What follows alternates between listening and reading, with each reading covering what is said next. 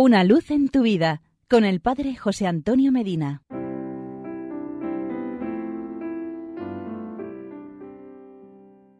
Queridos amigos y hermanos, les comparto un decálogo de la fe con textos varios del Santo Padre Benedicto XVI. Primero, redescubre, estudia, reflexiona, piensa en aquello que dices creer o profesar para confirmar nuestra fe rectamente expresada y redescubrir los contenidos de la fe profesada, celebrada, vivida y rezada. Segundo, acércate al impresionante contenido de la fe católica, expresado en numerosos documentos. En las enseñanzas del Concilio Vaticano II se nos ofrece una brújula segura para orientarnos en el camino del nuevo siglo. Tercero, Lleva tu fe a las realidades cotidianas. No dejes que lo de fuera pueda con la riqueza de tu bautismo. Intensifica la reflexión sobre la fe para ayudar a todos los creyentes a que su adhesión al Evangelio sea más consciente y vigorosa, sobre todo en el momento de profundo cambio que la humanidad está viviendo.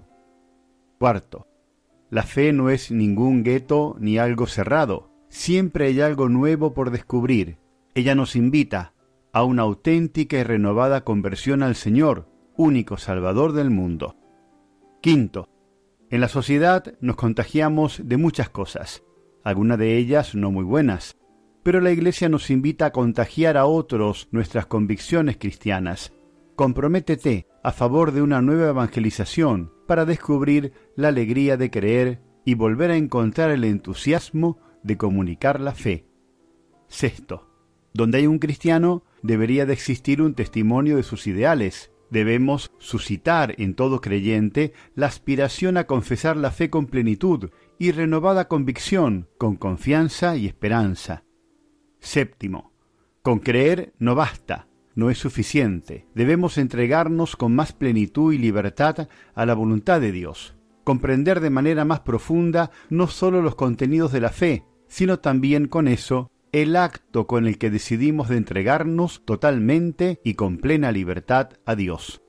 Octavo, no podemos decir cuánto te quiero, Dios, y a continuación vivir de espaldas a todos sus preceptos. La fe se tiene que hacer vida. Una fe no hecha vida, ¿de qué nos sirve? Noveno, vivir en una casa pero sin muebles puede llevar a un desinterés total por ella, a un vegetar bajos mínimos y sin lo imprescindible. El acto de fe sin contenidos nos conduce a la total subjetivación de la fe. Décimo. En el Catecismo de la Iglesia Católica podemos encontrar una buena inyección para ayudar al cuerpo de nuestra fe. Debemos redescubrir y estudiar los contenidos fundamentales de la fe sintetizados en el Catecismo.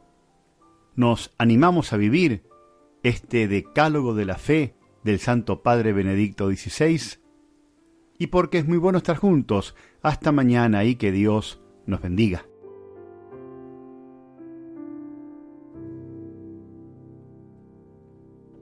Una luz en tu vida con el Padre José Antonio Medina.